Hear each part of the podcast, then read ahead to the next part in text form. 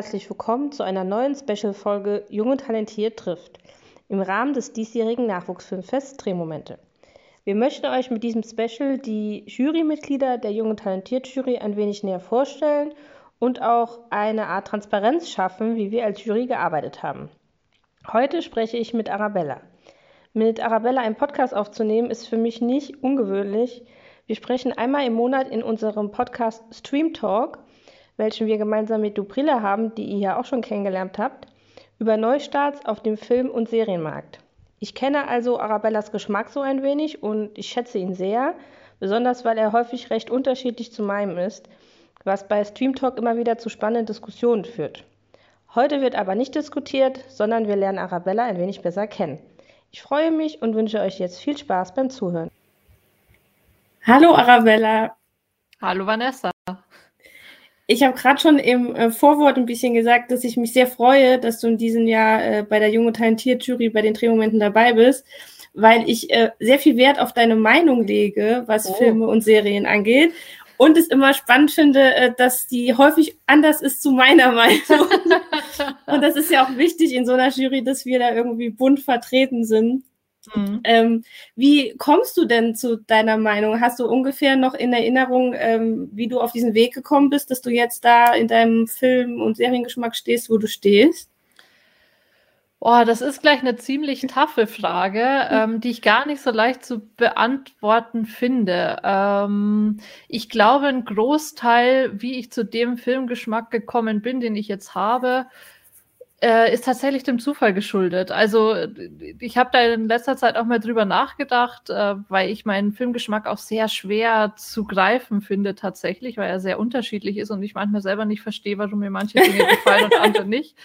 Ähm, aber wenn wir es mal so auf auf was Allgemeines, so die Richtung Arthouse äh, und eher eine Blockbuster-Abneigung runterbrechen wollen, dann hat das wahrscheinlich einfach damit zu tun, dass ich als Jugendliche in meinem Zimmer nur Zugang zu den öffentlich-rechtlichen Sendern hatte, okay. was ich in dem Moment absolut äh, nicht zu schätzen wusste und dann aber notgedrungen angefangen habe, ZDF Neo, äh, Dreisat, ZDF Kultur und dergleichen zu gucken und da nach und nach auf Filme aufmerksam geworden bin, äh, die mir gefallen haben, die etwas anders waren als das, was man vielleicht sonst so im Kleinstadtkino zu sehen bekommt, waren und das hat mir dann erstaunlich gut gefallen und dann habe ich systematischer angefangen zu gucken und glaube, daraus ist ein bestimmter Geschmack entstanden. Ah, das ist ja super interessant, weil äh, du bist ja genau da äh, beruflich auch gelandet eigentlich beim öffentlich-rechtlichen. Das stimmt, die Parallele ist mir selbst noch nicht aufgefallen. Vielleicht ja tatsächlich so eine frühe Prägung, wer weiß es. Du bist jetzt äh, freie Redakteurin, ne? Genau, ich bin äh, freie Redakteurin bei Phoenix. Das ist eins meiner Standbeine, wo ich regelmäßig tätig bin. Und das ist auch was, wo ich gleich nach dem Studium dazu gekommen bin, ähm, weil ich auch schon während des Studiums ähm, für eine Medienagentur gearbeitet habe, die wiederum als eine Art Zulieferer für ähm, vor allem Talkshow-Formate, da war es nicht nur das öffentlich-rechtliche Fernsehen, ähm, genau tätig war. Fällt es dir denn schwer, also weil du ja wirklich auch häufig eine Meinung haben musst, auch wenn du irgendwie über Filme schreibst, für, für andere Zeitungen, äh, eine Meinung zu haben? Ist das was, wo du dich überwinden musst? Ähm, gar nicht. Absolut nicht. Also ähm, also genau, also ich schreibe ja unter anderem für die Taz, für den Freitag. Das sind ja, glaube ich, schon äh, Zeitungen, wo man sagen kann, die sind von vornherein, haben die eine starke Meinung, vor allem, also der Freitag nennt sich ja auch Meinungsmedium. Das heißt, das wird erwartet. Die Meinung zu haben ist nicht so sehr das Problem. Das ist ähm, das Schwierige, finde ich, bei, bei Filmkritiken, diese Meinung, dieses Gefühl, dass man zu einem Film hat, ähm, argumentativ nahezubringen den Lesern. Also, dass man mhm. nachvollziehbar macht, warum man zu einem bestimmten Urteil kommt. Und das finde ich aber auch wahnsinnig hilfreich. Also, seit ich äh, über Filme und Serien schreibe, komme ich dem auch ein bisschen näher zu verstehen, warum mir manche Dinge gefallen oder nicht, äh, weil das eben ein ganz bewusster Prozess ist, äh, der manchmal länger dauert, manchmal kürzer dauert, indem man sich intensiv mit seinen Gedanken auseinandersetzen muss und dann auch manchmal eine Selbsterkenntnis hat. Das finde ich eigentlich einen ganz schönen Nebeneffekt. Das finde ich ein ganz äh, interessanter Punkt, weil mir geht das auch oft so, dass ich von meiner eigenen Meinung überrascht bin und dann irgendwie denke, ach krass, äh, das ist auch ein Satz, was mir auffällt, den du öfter bei uns im Podcast sagst, bei äh, Stream Talk, dass du sagst, Vanessa, das hätte ich jetzt nicht gedacht. da, hast, da hast du recht, ja. Aber ich finde auch dein Geschmack wahnsinnig schwer greifbar. Also ich hätte am Anfang gedacht, ich könnte den irgendwo einschätzen, irgendwie verorten. Und mittlerweile sind so viele Überraschungen gekommen, dass ich sagen würde, mir kann ich überhaupt nicht einschätzen. Nee, ich, ähm, ich gehe auch total äh, unvoreingenommen in so Sachen ran. Deswegen weiß ich auch gar nicht, auf was es hinausläuft. Das war mhm. auch, ähm, da können wir jetzt schön die Kurve machen, jetzt bei den Filmen so, die wir uns für die Juryarbeit angeguckt haben. Äh, ich war da ganz oft überrascht, dass mir Sachen gefallen, wo ich jetzt vielleicht vom Genre oder von der Grundidee gedacht hätte, das ist nichts für mich. Wie ist es dir denn ergangen mit den Filmen, die wir da sehen durften? Ähm, ich war zunächst positiv überrascht von dem, was ich zu sehen bekommen habe. Ähm, ich hatte ja keine Vorstellung von dem, wie die Qualität sein könnte und war dann wirklich in ganz, ganz vielen Fällen positiv überrascht, ähm, was die Professionalität angeht, aber auch was den Ideenreichtum und vor allem die Ideenvielfalt angeht. Also es ist einfach ein wahnsinnig breites Spektrum, das ich jetzt vielleicht etwas voreingenommen von ähm, einem Contest bei jungen Menschen, was natürlich dumm ist zu sagen, weil gerade junge Menschen denken oft viel breiter. Ja, ja viel flexibler nicht erwartet hätte, nichtsdestotrotz. Und ähm, was mir besonders gut gefallen hat, war die Mischung aus einerseits stilistisch sehr überzeugende ähm, Produktionen und auf der anderen Seite äh, Filme, die sich eher durch das, durch die Geschichte, durch den Plot irgendwie bei mir festgesetzt haben. Und da diese Abwägung zu treffen, fand ich auch wiederum spannend. Ja, wie äh, bist du denn vorgegangen? Ich habe äh, mit Dubrida ja schon gesprochen und da war es so lustig, weil ich es genau mir so vorgestellt habe. Sie hat erzählt, dass sie wirklich sich alles notiert hat und irgendwie ganz ordentlich gearbeitet hat. Und wie hast ähm, du es gemacht? Genau gleich. Ich glaube, das könnte daran liegen, dass wir beide über Film auch schreiben. Da gewöhnt yeah. man sich das so an. Ähm, das ist so die absolute Horrorvorstellung, ähm, als Filmkritikerin irgendwie ein wichtiges Detail nicht mitzubekommen. Und gerade wenn das ein Film ist, der noch nirgendwo besprochen worden ist, also der zeitgleich, wo die Kritik zeitgleich zum Start erscheint und er lief noch nicht in den USA, wo du im Zweifel ja noch mal nachgucken kannst, ähm, du schreibst wirklich alles mit und sehr, ja. sehr viel. Und im Zweifelsfall schaut man sich die Notizen an und denkt sich so, echt, hätte ich das jetzt wirklich aufschreiben müssen? ähm, also ja, ich schreibe auch im Zweifel zu viel auf. Ich habe auch schon versucht, beim Gucken immer so ein bisschen ähm, ja eine Art Wertung schon vorzunehmen und habe mir das dann aber noch ein zweites Mal angeschaut ähm, und dann nochmal mit Hinblick auf den ersten Eindruck abgewogen und bin dann schlussendlich zu einem recht eindeutigen Ergebnis gekommen. Okay. Wie äh, stehst du denn generell zu Kurzfilmen? Das weiß ich nämlich gar nicht. Ah, das ist eine absolute Bildungslücke bei mir, muss ich zugeben. Also ich habe es hin und wieder bei den äh, Berlinale Shorts äh, geguckt. Das wäre, glaube ich, so die intensivste Auseinandersetzung, die ich mit Kurzfilmen hatte. Aber es ist überhaupt nicht so, dass ich das systematisch gucke oder dass ich das sehr aufmerksam verfolge. Ähm, und das ist eigentlich auch schade. Also das dachte ich mir jetzt auch im Zusammenhang mit diesem Wettbewerb. Es macht eigentlich total Spaß, Kurzfilme zu gucken, das sowieso.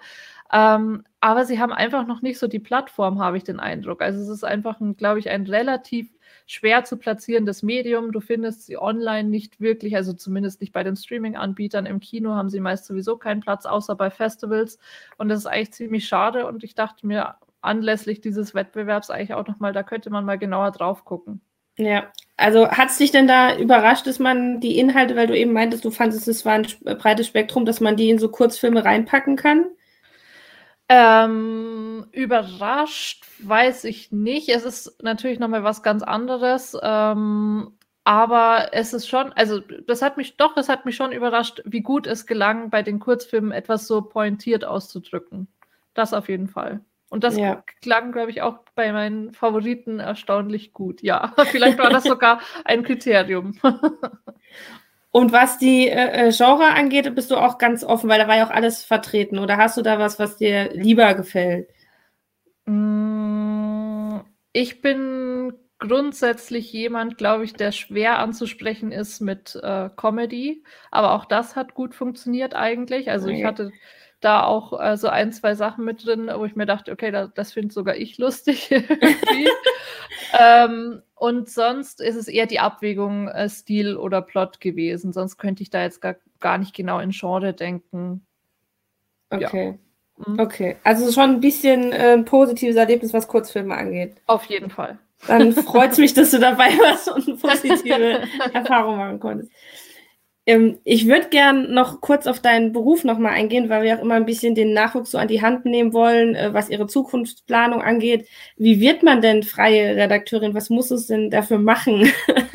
da fragst du wirklich ausdrücklich die falsche, weil äh, ich bin zu diesem Beruf absolut nicht auf dem Weg gekommen, wie man ihn normal gehen würde. Und es wäre gelogen, wenn ich behaupten würde, dass ich mir das Ziel gesetzt habe, freie TV-Redakteurin zu werden. Also ich glaube, das ist äh, so eine Sache, ich hätte mir das nicht getraut als Ziel zu setzen, weil ich gedacht hätte, das ist etwas, was man sehr schwer erreichen kann. Und bin dann wirklich einfach, ähm, Glück klingt schon wieder so nach Imposter-Syndrom, aber durch, glaube ich, eine Verkettung von tollen Umständen irgendwie dazu gekommen. Das Wichtigste, was ich nur sagen kann, ist immer Praktika machen. Mhm. Also es war so dass ich eben in diesem, glaube ich, bereits erwähnten Praktikum, ähm, wo ich vorher schon ähm, für TV-Redaktion indirekt gearbeitet habe, wohl einen ganz guten Eindruck hinterlassen habe und dann gefragt worden bin, ob ich gerne zu Phoenix wechseln wollen würde. Ja. Ähm, das heißt, Praktika, Praktika, Praktika. Also ich war auch vorher in anderen Bereichen unterwegs und das hilft einem, auch wenn ich absolut niemand bin, der networkt. Also ich bin wirklich jemand, der im Studium schon immer gesagt hat, Leute, wie könnt ihr networken? Ich hasse das. Kontakte knüpfen, absolut nicht mein Ding. Ähm, oder was man, äh, was das auch manchmal für Auswüchse annimmt, wenn Leute irgendwie bewusst und gezielt mit Leuten sprechen, weil sie denken, sie könnten sich daraus irgendeinen Vorteil erarbeiten. Das ist mhm. absolut nicht meins.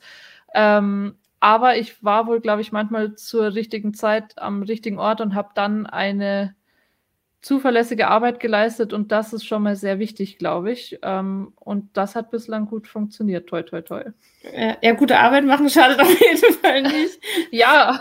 Aber es ist, es ist halt das Ding, weil das ist wirklich sehr deprimierend. Gerade jetzt bei, auch bei den Drehmomenten in den letzten Jahren sind dann irgendwie auch noch, wie wenn noch ähm, live machen durften und noch Publikum hatten, auch Leute auf uns zugekommen und haben gefragt, ja, wie, wie kann man denn da hinkommen, wo ihr jetzt seid? Und bei mir war es ja genauso. Also ich habe, äh, ich vergesse es nie, als ich bei Let's Dance ein Praktikum gemacht habe. Ich habe alle Leute gefragt, was hast du denn gemacht, damit du hier bist? Mhm. Und selbst damals schon, das ist über zehn Jahre her, haben alle gesagt, ja, nichts Spezielles. So, es hat irgendwie mhm. so ein Zufall und so ist es in der Medienbranche einfach. Also sag mir einen, der genau da, es gibt ja noch nicht mal den Beruf. So, ja. also was ist Redakteurin? Also, ja, genau, das kann alles und nichts bedeuten. Also ein Redakteur macht eine ganz andere Arbeit als der nächste Redakteur. Das ist auch äh, schon wieder so ein schwieriger Begriff. Aber ja, wirklich, ich kann es nur immer wieder betonen, Praktikum ist echt wichtig. Ja, und beim, beim Filmemachen ähm, auch wirklich genau das, was die äh, jungen Menschen hier bei Drehmomente machen. Du musst Erfahrung sammeln, du musst auf Praktika gehen, mhm. äh, auf, auf äh, ähm, an, an Filmsets gehen und musst Filme drehen und musst die Leuten zeigen. So, das ja. ist der einzige Weg, wenn man jetzt gerade Film machen will, ähm, ja, du musst den Leuten zeigen und ähm, sehr unrentabel irgendwie von Festival zu Festival rennen und äh, Leute müssen auf dich aufmerksam werden. Ja. Das ist am Ende gute Arbeit machen, ist das dann auch eigentlich. Ja, also ich, ich glaube, Beharrlichkeit, äh, Zuverlässigkeit, sowas ist was, was ähm, oft geschätzt wird, also gerade Zuverlässigkeit. Ich dachte immer so, das ist sowas, was einen nicht auszeichnen kann, weil klar, das ist so die Grundvoraussetzung, zuverlässige ja. Arbeit zu leisten. Aber wenn man dann mal in der Arbeitswelt angekommen ist, denkt man sich so, nee, nee. ist bei weitem nicht jeder zuverlässig und das kann schon einen Unterschied machen. Ja, ja, das stimmt. Das ist auch vielleicht so ein bisschen das bei dem, was wir machen, das klingt immer so ein bisschen hart, aber wir sind halt äh, kein gelehrter Beruf. Und deswegen ist die Auswahl an Leuten, die den Beruf auch machen oder machen könnten, theoretisch relativ groß. Mhm. Ähm, und deswegen sind das so kleine Sachen, dass man gute Arbeit auch, auch verlässlich äh, abgibt, echt so ein Punkt, wo man denkt, da kann man sich schon ein bisschen mit abheben am Ende. Ja, also das klingt so trau traurig banal, aber ja. das ist leider nicht banal. Also nee. das ist wichtig. Ja. Und gut, dass es manche nicht machen, dann können wir uns absetzen und den anderen wir wollen ja äh, dich noch ein bisschen besser kennenlernen und dann gibt's ja die eine Rubrik, die, die äh, jeden trifft, der hier mit mir im Podcast ist, ähm, wo ich dich frage, was dich so geprägt hat. Ich würde mal mit Büchern anfangen. Gibt's ein Buch, gibt's Bücher, die dich geprägt haben? Ähm, ich finde es schwierig, eins zu nennen, aber es gibt auf jeden Fall Bücher, die mich geprägt haben. Vielleicht können wir es auf ein, zwei, vielleicht drei runterbrechen. ja. ähm, das allererste, das mich geprägt hat, dazu muss ich sagen, ich bin eine Leserin, die wirklich sehr spät zu lesen angefangen hat. Also ähm, meine Mutter hat das irgendwie früh versucht, so ein bisschen zu fördern. Da war das eigentlich wichtig. Ich hatte zig Bücher als Kind und die haben mich überhaupt nicht interessiert. ja. Und tatsächlich habe ich erst in der Oberstufe angefangen zu lesen. Ähm, und das war auch durch einen Zufall ähm, oder ein Bauchgefühl. Wir mussten ähm, in der Oberstufe in Deutsch ein Referat halten über ja, ein zeitgenössisches Buch. Und ich habe mir zufällig Juli C. Spieltrieb ausgesucht. Mhm. Und das hat mir auf ganz vielen Arten und Weisen irgendwie, ja, es hat mich geprägt. Das ist wahrscheinlich schon das richtige Wort. Einerseits, weil es ein ähm, für einen Roman ein sehr philosophisches Buch ist. Ähm, also man muss bedenken, da war ich wahrscheinlich 16 oder so. Das heißt, da geht es viel um den Nihilismus. Der hat mich zu der Zeit sehr interessiert. Der wäre mir heute wahrscheinlich schon wieder etwas zu platt, aber damals zu der Zeit war das so die, die der erste Kontakt zu Philosophie und hat dann auch bewirkt, dass ich, ähm, ich habe zwar nicht Philosophie studiert, aber Politikwissenschaft und innerhalb der Politikwissenschaft kann man sehr verschiedene Bereiche wählen und ich war immer im Bereich der politischen Theorie und der politischen Philosophie unterwegs. Ich glaube, das könnte auch mit an diesem ersten Kontakt durch dieses ähm, Buch liegen. Und ja, auf der anderen Seite hat es mich einfach dazu gebracht zu lesen, was ich vorher nicht getan habe. Also, dass ich dann auch gemerkt habe, Bücher können mir was geben. Das war ja. schon mal ein Unterschied. Ähm, und sonst ähm, würde ich noch sagen, äh, Paul Auster 4321. Mhm. Ähm, das ist ein Buch, das sich wiederum damit auseinandersetzt, mit dem Gedanken, was eigentlich vorbestimmt ist in unserem Leben und was dem Zufall ähm, obliegt. Lustig, der Zufall spielt jetzt schon eine ziemlich große ja. Rolle. ähm, und da macht sich eben Paul Auster Gedanken, ähm, ausgehend von einem, er bricht sich ein Bein in diesem Buch. Ähm, es ist auch autobiografisch inspiriert, deswegen glaube ich, kann man da durchaus von ihm sprechen. Und überlegt sich dann, wie von dem Punkt aus sein Leben unterschiedlich verlaufen könnte. Und da werden wirklich vier Leben aufgemacht von diesem Punkt aus. Und in einigen Situationen sind sich die sehr ähnlich, in anderen sind sie komplett anders. Und irgendwie interessiert mich immer schon dieses, dieser Gedanke, wie viel kannst du eigentlich selbst beeinflussen, wie viel liegt nicht in deiner Hand, ähm, durch wie viele Faktoren kann sich dein Leben komplett ändern. Das war was, was in dem Buch äh, stark äh, drin war. Ähm, und sonst in jüngster Zeit wäre es wahrscheinlich Ocean Wong. Auf Erden sind wir kurz grandios. Das fängt mhm. wiederum eine andere Facette ein, äh, die mir sehr gut gefällt. Und das ist so ein ganz poetischer Blick aufs Leben. Das, das zu fassen, was mir daran gefällt, das finde ich wirklich, wirklich schwer. ähm, es ist auch ein queeres Buch. Ähm, das irgendwie sollte das auch noch mit rein. Ähm, und das ist einfach ein sehr feinsinniges Buch, das auch auf, auf abstrakte Art und Weise aufs Leben blickt und auf andere Seite wieder sehr genau hinschaut, aber das eben lyrisch auflädt, das nicht so eins zu eins erzählt, ähm, was mit dem Protagonisten passiert, sondern das eben immer aus so einer, ja, fast schon spirituell angehauchten Ecke betrachtet. Das hat mich irgendwie sehr angesprochen. Ich finde es immer so spannend, weil ich oft das äh, Gefühl habe, dass wir in vielen Punkten ähnlich sind, aber dann wirklich so bei so Film- und Seriengeschmack so unterschiedlich. Weil ich habe ja Philosophie studiert so mhm. und ich habe meine Bachelorarbeit über Determinismus geschrieben. Ah. So. Und deswegen ist es genau so. Also genau auch die Themen, die mich grundsätzlich interessieren. Ähm, mhm. Ich meine, man kann ja trotzdem einen anderen Seriengeschmack haben. Aber äh, ja, total ähnlich, äh, was einen so angetrieben hat, so zu einer gewissen Zeit. Ja, spannend. Ich dachte mir das aber auch schon manchmal, manchmal, also wir kommen oft dann mit unseren, also zu einem anderen Schluss, aber manchmal argumentieren wir ähnlich oder finden ähnliche Dinge wertvoll ja. an Filmen und Serien. Das ist mir auch schon Ja, das stimmt. Äh, bei Musik weiß ich, dass wir auseinandergehen. Ja, da kommt's. Was hast dich da geprägt? Oi, das, also vielleicht sollte ich vorwegschieben, Uh, all my thefts are problematic. Uh, das, das, trifft bei Musik ähm, mehr zu als bei allen anderen Dingen, die mich beschäftigen. Also es wäre wirklich gelogen, wenn ich jemand anderen nennen würde, der mich wahnsinnig geprägt hat musikalisch als Marilyn Manson. Mhm. Ähm, was natürlich jetzt äh, aufgrund der jüngsten Ereignisse ähm, eine schwierige Sache zu sagen ist. Er hat eben jetzt sehr viele Anschuldigungen äh, wegen äh, Misshandlungen und äh, Missbrauch von ehemaligen Partnerinnen und auch Mitarbeiterinnen. Aber ich betrachte das jetzt mal aus der Perspektive, wie ich das als 13-Jährige gesehen habe. Das war nämlich die Zeit, in der es angefangen hat, mich zu prägen, wo auch noch nichts äh, von diesen Anschuldigungen irgendwie im Raum stand. Ähm, ja, Marilyn Manson. Ich glaube, es lag vor allem daran, dass mich das äh, so stark geprägt hat, weil ich den Widerspruch in der Musik so gern mochte. Also es war jemand, also vielleicht dann noch mal ein Satz dazu. Ich bin in einem kleinen katholischen Dorf aufgewachsen, mhm. wo über 90 Prozent die CSU wählen und ja, alles irgendwie äh, sehr homogen ist. Und ähm, jeder, der da irgendwie heraussticht, ähm, dem begegnet man irgendwie mit Misstrauen, irgendwie mit Zweifeln. Äh, der kann ja nicht ganz koscher sein. Und dann hat mich das, äh, dieses Selbstbewusstsein, mit dem Marilyn Manson irgendwie ganz bewusst anders auftritt und auch wie er diese Oberflächlichkeit, diese Heuchelei, die da auch mit drin steckt, mit seinen Liedern, mit seinen Songs irgendwie enttarnt, einfach wahnsinnig angesprochen. Ähm, und auch so sowas wie Kritik als etwas Positives zu betrachten, glaube ich, hat äh, mich sehr angesprochen.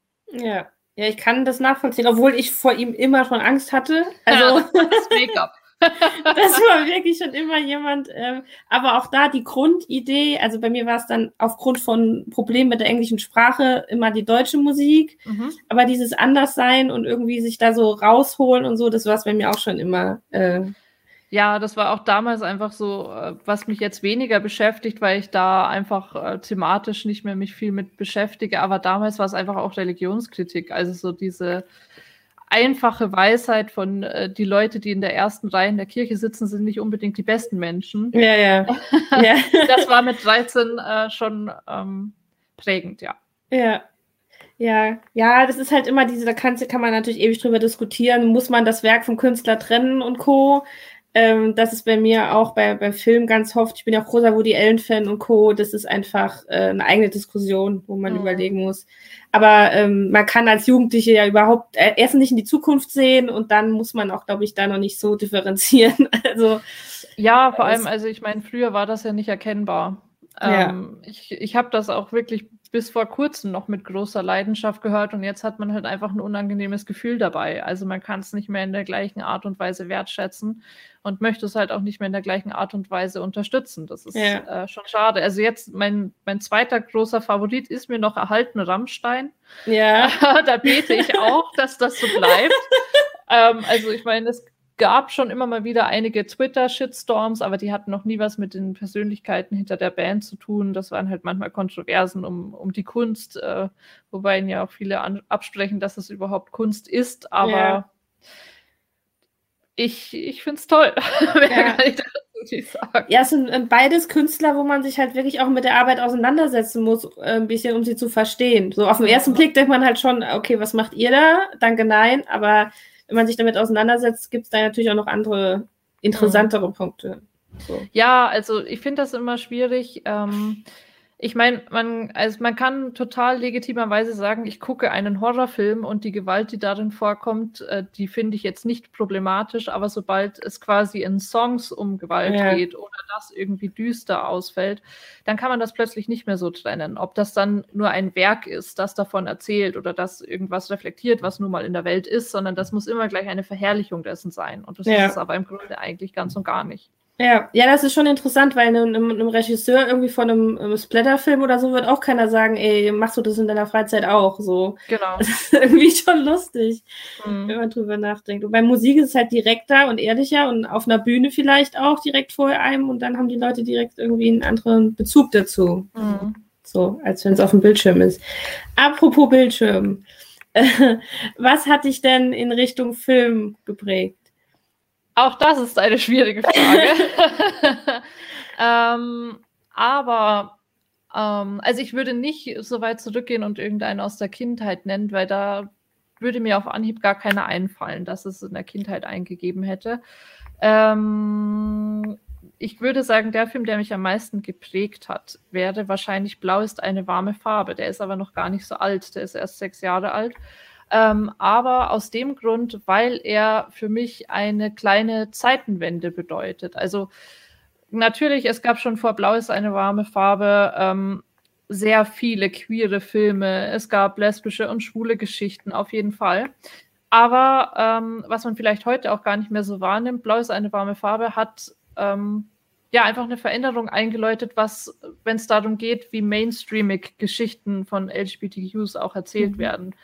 Und der hat da in Cannes groß abgeräumt. Der war einfach äh, viel besprochen und zumindest in meiner Wahrnehmung ähm, hat er was Neues eingeleitet. Er hat eine Veränderung bewirkt. Kurz darauf kam Carol und es gibt viele andere Filme, die jetzt viel selbstverständlicher aus der Nische rausgehoben werden und von dem breiten Publikum gesehen werden. Deswegen Blau ist eine warme Farbe und einfach auch nicht nur wegen dem, was er fürs Kino bedeutet, sondern auch, was er erzählt. Also ich, also ja, also Stichwort My Fav is problematic. Das trifft hier ja auf jeden Fall auch zu. Also Blau ist eine warme Farbe, ist wahnsinnig umstritten.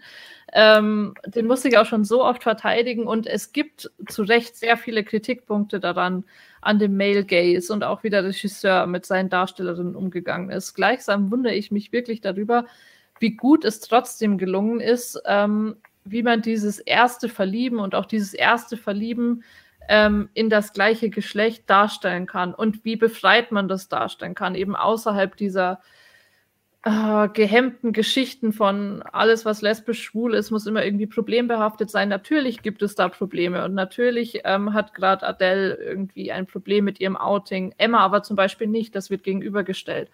Und was ich an dem Film so gern mochte, ist auch, wie genauer auf die Protagonistinnen guckt und wie genau deren soziales Umfeld auch analysiert wird und vor allem, es bleibt nicht beim Coming Out stehen. Das ist so das Nächste. Viele Filme, die irgendwie über queeres Leben erzählen, bleiben da gerne stehen. Und du verfolgst die Beziehung einfach sehr viel länger. Und irgendwann spielt es auch keine Rolle mehr, dass das eigentlich zwei Frauen sind, die in dieser Beziehung stecken, sondern es ist einfach eine Erzählung über eine sehr menschliche, sehr intime Beziehung und die wird sehr genau beobachtet äh, mit allen Höhepunkten und allen sehr, sehr schlimmen Momenten. Und wie das dargestellt wird, da konnte ich mich so oft drin wiederfinden. Äh, das hat mich auf jeden Fall beeindruckt. Ja, das kann ich äh, sehr gut nachvollziehen. Ich mochte den auch sehr gerne. Aber wie alt ist der nochmal? 2015 ist er erschienen. Okay, doch, das ist doch schon ein bisschen länger. Weil ich wollte gerade sagen, da war ich aber irgendwie schon ein bisschen äh, also das konnte mich nicht mehr prägen, aber theoretisch hätte es mich schon noch prägen können. Aber ich weiß, also ich mochte ihn sehr gerne, das auf jeden Fall. Ja, ich bin ja noch etwas jünger. Genau. vor sechs Jahren 21. Da kann man sich schon noch ein bisschen prägen lassen. Ja, schon. Also, wenn wir noch ein bisschen weiter zurückgehen wollen, dann würde ich wahrscheinlich sowas wie, obwohl ich überhaupt kein Horrorfan bin, Antichrist sagen von Lars von Trier. Okay. Ähm, das war ein absoluter Zufall, dass ich den gesehen habe. Wow, also das hätte ich nicht gedacht, fällt. Ähm, zufällig, aber nicht beliebig, sagen wir es so. Ähm, da war ich mit zwei Freundinnen im Kino, da war ich noch nicht 18. Nee, da war ich 15, genau. Ähm, als der rauskam, der war aber ab 18 und wir wollten unbedingt den Horrorfilm sehen in unserem Kleinstadtkino. Und äh, meine Mom war so nett, die hat mich noch hingefahren und hat mir dann den zweiten Autoschlüssel gegeben, damit ich den lässig auf den Kinotresen legen kann, damit mich ja keiner nach dem Ausweis fragt. Und wir dachten halt, irgendein Horrorfilm erwartet uns da. Wir hatten gar nicht genau nachgesehen und dachten, irgendein Splatter, irgendwas Lustiges, vielleicht ein paar Jumpscares, aber das war mein erster Kontakt mit Lars von Trier. Und wenn man Lars von Trier kennt, weiß man, da ist überhaupt nichts mit lustig und überhaupt nichts mit beliebig oder irgendwie ähm, dummer Humor oder irgendwie dummer Splatter, ganz und gar nicht. Und das war auch wieder ein Film, der, glaube ich, ja, wie gesagt, da war ich einfach sehr viel jünger und der so ein bisschen das Potenzial hat, äh, wie man auf die Welt blickt und wie in welchen geordneten Bahnen man auf die Welt blickt, so ein bisschen auseinanderzurütteln. Also, dass es überhaupt so was gibt, solche komischen Perspektiven in Anführungsstrichen in dem Teenageralter, ähm, hat mich sehr geprägt. Aber ich könnte auch nicht sagen, ob es unbedingt am Inhalt lag, sondern einfach Lars von Trier ist äh, in dem Alter eine echte Herausforderung und hat mich dann auch wieder neugierig gemacht, andere Filme zu schauen, als die, die man sonst vielleicht vorgesetzt bekommen würde was da vielleicht Richtung Prägung äh, ähm, geführt hat, ist, wenn es ist ja ein, wie soll ich sagen, wenn du dich mit solchen Filmen auseinandersetzen willst, dann interessierst du dich ja wirklich für Film. Ja. Dann bist du ja kein Mainstream-Cineast so, der irgendwie mit Mädels zu, in Blockbuster geht und dann, ja, war schön, danke, Wiedersehen.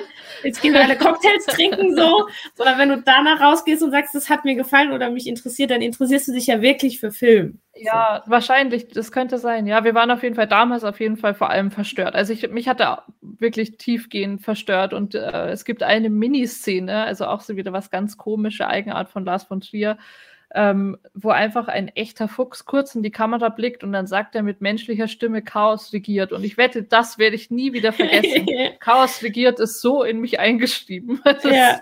ja. Aber ja, es hat mich dann dazu motiviert, weiter irgendwie Lars von Trier zu gucken und dann systematisch auch ähm, Filme von bekannten Regisseur, Regisseuren zu gucken, was ich vorher nicht gemacht hätte. Also ja, ja, wahrscheinlich, wahrscheinlich ist das so ein Wechselspiel aus, es hat mich geprägt und es hat vielleicht was wachgerufen, was schon irgendwie da war. Ja, ja, voll gut. Ich wollte dich, ja, ist voll interessant. Also irgendwie, bei mir ist es so, wenn ich da irgendwie drüber nachdenke, merke ich immer, dass man Sachen vergisst, was so eingeprägt haben könnte und so.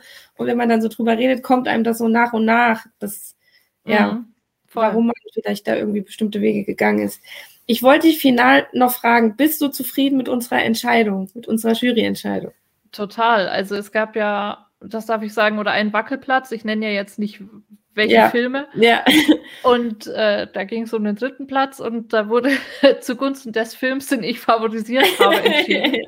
also bin ich mehr als zufrieden. Und sonst ähm, sowieso Platz 1 und 2 ähm, ebenfalls. Da, das waren auch auf jeden Fall Favoriten von mir. Es war nichts irgendwie mit dabei, was ich nicht vorne gesehen hätte. Also ich glaube, das war sowieso ein Jahr, ich weiß ja nicht, wie es sonst ist, ja. aber es schien mir so, als wäre die ähm, Entscheidungsfindung bis auf den letzten Platz, also den dritten Platz, ähm, sowieso erstaunlich leicht gefallen. Also als hätten wir eine relativ ähnliche Ansicht, obwohl wir eigentlich so verschiedene Geschmäcker haben. Du ja. gehabt? Ja, also bei den, ich hatte äh, hatte euch gebeten, Top 5 zu machen. Mhm. Und darauf äh, habe ich dann die entsprechenden Ergebnisse ausgerechnet. Und hinten raus war es sehr unterschiedlich aber oben hin war es relativ gleich. Deswegen war wow. auch genau, dass wir um Platz drei nochmal besprechen mussten, weil oben war es sehr safe und mhm. hinten waren wir dann komplett unterschiedlich. Also da waren auch Filme dabei, wo in meiner Wahrnehmung, die ich gar nicht mitgenommen hätte, aber andere haben die ähm, auf die drei oder so gesetzt. Aber letztendlich, wie gesagt, haben wir uns, ich glaube, am schnellsten bisher in den Jahren, die ich das jetzt hier mache, entschieden. ja, krass. ja, das auf jeden Fall. Ich freue mich sehr, dass du in der Jury dabei bist und ich freue mich, dass wir ähm, verkünden dürfen, wer es wird. In zehn Tagen, am 18. Ja. Ähm, dürfen wir sagen, wer es wird. Ich freue mich sehr, dass wir das jetzt auch online machen können, trotz Corona, dass das alles funktioniert. Und da sehen wir dich ja zumindest in Videoform nochmal wieder. Und ich mhm. danke dir sehr, dass du hier dabei warst. Ich freue mich wahnsinnig, dass ich dabei sein darf und danke für die Einladung. Hat wahnsinnig Spaß gemacht. Mach's gut. Tschüss. Ciao.